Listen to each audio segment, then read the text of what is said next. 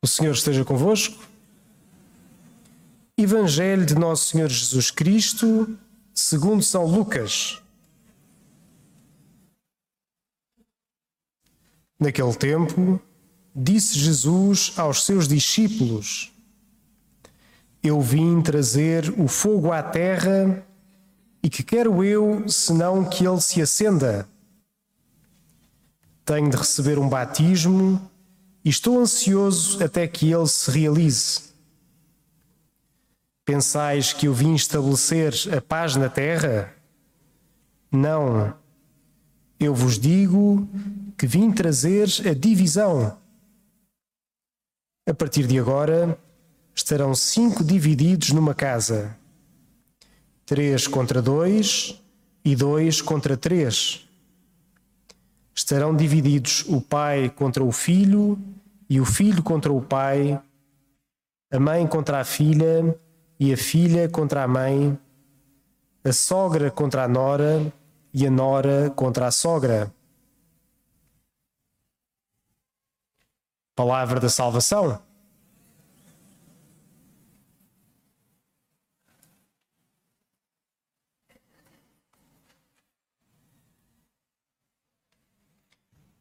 Então, as leituras de hoje apresentam-nos esta força que vem da palavra de Deus, também com uma imagem muito forte, que é esta imagem do fogo.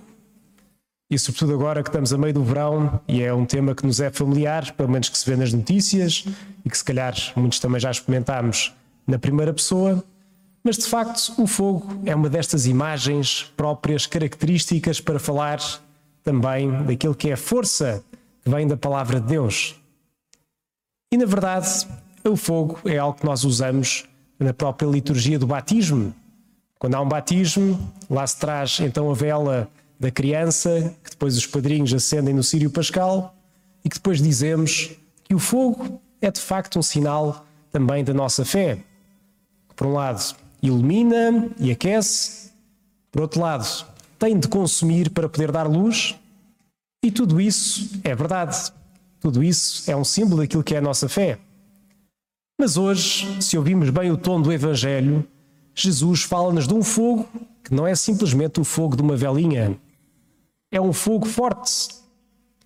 E eu não sei se já aconteceu com algum de vós, mas contaram-me que há uns anos houve quem estivesse assim no meio de, de, de uma barragem em Castelo de Bode e que aos poucos, olhando para o céu, vê o céu a começar a ficar escuro, a vir assim uma nuvem que aos poucos ia ficando cada vez mais densa, o próprio ar sentia-se mais pesado e de repente, no espaço de 10 minutos entre começar uma nuvem e começar a ficar o ar mais pesado, de repente estava a quinta onde estavam, estes me contaram esta história, a arder. Tinham chamas no próprio terreno. E de, e de facto foi uma coisa repentina.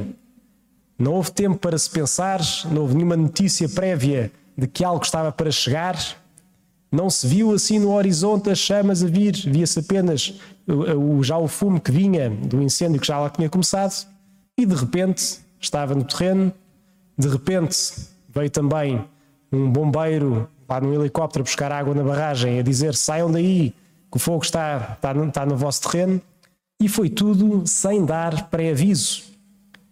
Este fogo que vem da palavra, este fogo que vem da palavra de Deus, de facto, é muito mais este fogo que vem sem pré-aviso. Tem esta força que não avisa, chega de rompante e desestabiliza completamente as vidas daqueles que deixam-se então queimar por este fogo. É claro que o fogo que o Senhor fala não é de um fogo físico, que o fogo, claro que traz destruição. Tudo o que leva, vai atrás, fica feito em cinza. O fogo, dizem-nos os padres da Igreja que o Senhor nos quer falar aqui, é o fogo do Espírito Santo. É um símbolo, como nós sabemos, o fogo é este símbolo também do Espírito Santo, como vimos no episódio do Pentecostes, onde desceram as línguas de fogo sobre os apóstolos. É verdade que o fogo é símbolo de outras coisas, na Sagrada Escritura, é símbolo de purificação, portanto, algo que fica mais próximo da vontade de Deus. É símbolo também de juízo, como vimos no livro do Apocalipse, e depois no final virá o Senhor e virá também uma purificação com o fogo. Mas neste contexto, os padres da Igreja dizem-nos que o Senhor fala-nos, sobretudo, do fogo do Espírito Santo. E se nós estivermos abertos a ouvir a palavra de Deus, se o nosso coração estiver destapado para deixar então a Sua palavra entrar e o Espírito Santo tome posse das nossas vidas, então também será algo parecido a esse incêndio que vem de repente, que torna completamente o ambiente à sua volta completamente uma coisa nova e que não deixa nada na mesma. Esse é o fogo do Espírito Santo que o Senhor com que o Senhor quer então transformar a terra. E diz Jesus no Evangelho: E que quero eu senão que ele se acenda? Ou seja, que é como dizer: Eu quero mesmo que o fogo do Espírito Santo chegue e leve tudo atrás. É um desejo forte do Senhor que nós nos deixemos queimar e que sejamos também então chama para todos os que estão à nossa volta. O fogo faz isso mesmo. Ilumina, aquece, mas também leva tudo o que está atrás, não deixa nada de pé. Mas, como dizia, para que o fogo possa queimar, é preciso que as nossas vidas estejam disponíveis para se deixar arder. Ouvimos na primeira leitura hoje o profeta Jeremias, que foi então ao povo anunciar a palavra de Deus com uma profecia que não lhes era muito favorável. Veio Jeremias a dizer a este povo que ia entrar em guerra, que não devia entrar em guerra, devia se render diante dos adversários, porque senão ia ser uma chacina. Mas o povo, que não queria ser visto como cobarde, resistiu à palavra de Deus. Não quis saber e, pelo contrário, puseram então o profeta, esta voz desagradável no meio de toda a gente, no fundo de uma cisterna. E, caros irmãos, às vezes isso é o que nos acontece a nós quando não queremos deixar a palavra de Deus entrar nos nossos corações. Pomos assim algures na nossa vida onde não chateio muito. Pomos assim no fundo de uma cisterna onde sabemos que dali não vai fazer muitos estragos. E de facto, o que o Senhor quer, porque depois sabemos o resto da história, que depois o profeta acabou por ser tirado da cisterna, graças a Deus, mas se o coração não está aberto para receber o fogo do Espírito Santo, então ele não tem onde se possa atear. Mas outra coisa que o fogo traz, e o Senhor avisou-nos na segunda parte do Evangelho, é que além de vir aquecer e queimar, se deixarmos-nos queimar, é que traz também divisão. E é algo que se calhar pode ser um pouco contraintuitivo nas nossas vidas. Pensamos que de facto o Evangelho que o Senhor nos traz é uma boa nova. O Senhor quer a união dos povos, o Senhor quer a união das famílias, e agora Jesus vem-nos falar no Evangelho precisamente de estarem pais contra filhos, filhos contra pais, sogros contra as noras e, e assim sucessivamente.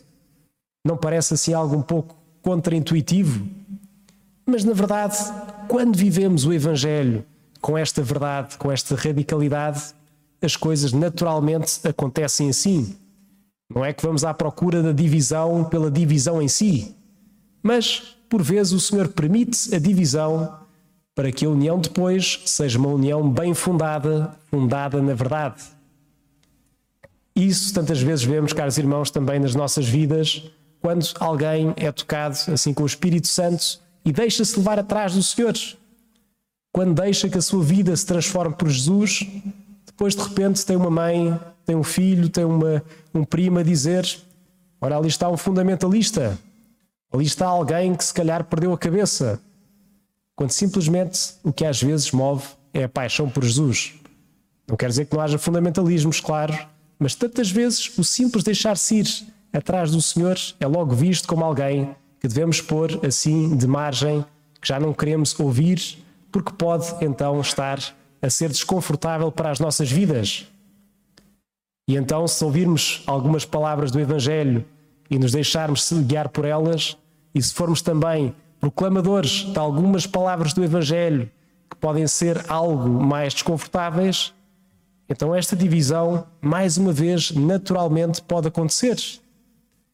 Experimentemos, por exemplo, levantar os ditos temas polémicos que a própria Igreja às vezes ensina e que muitas vezes não temos também as razões para as poder explicar. Se falarmos da vida, se falarmos do aborto, da eutanásia, tantas vezes vemos isto a acontecer. E não é que a divisão seja boa em si, Mas por vezes o Senhor permite para depois daí voltar a fundar as coisas na verdade, voltar a fundar as coisas em Cristo. Porque uma paz superficial não traz paz a ninguém. O Senhor não quer simplesmente que nos demos todos bem, quer que nos amemos de verdade. E amar é querer de verdade o bem da outra pessoa. E às vezes o fogo faz esta purificação também das relações.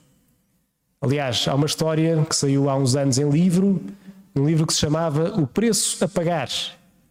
Contava a história de um soldado iraquiano, assim, de uma família nobre do, do, do, do Iraque, de origem muçulmana, que ao entrar depois no exército conhece um cristão.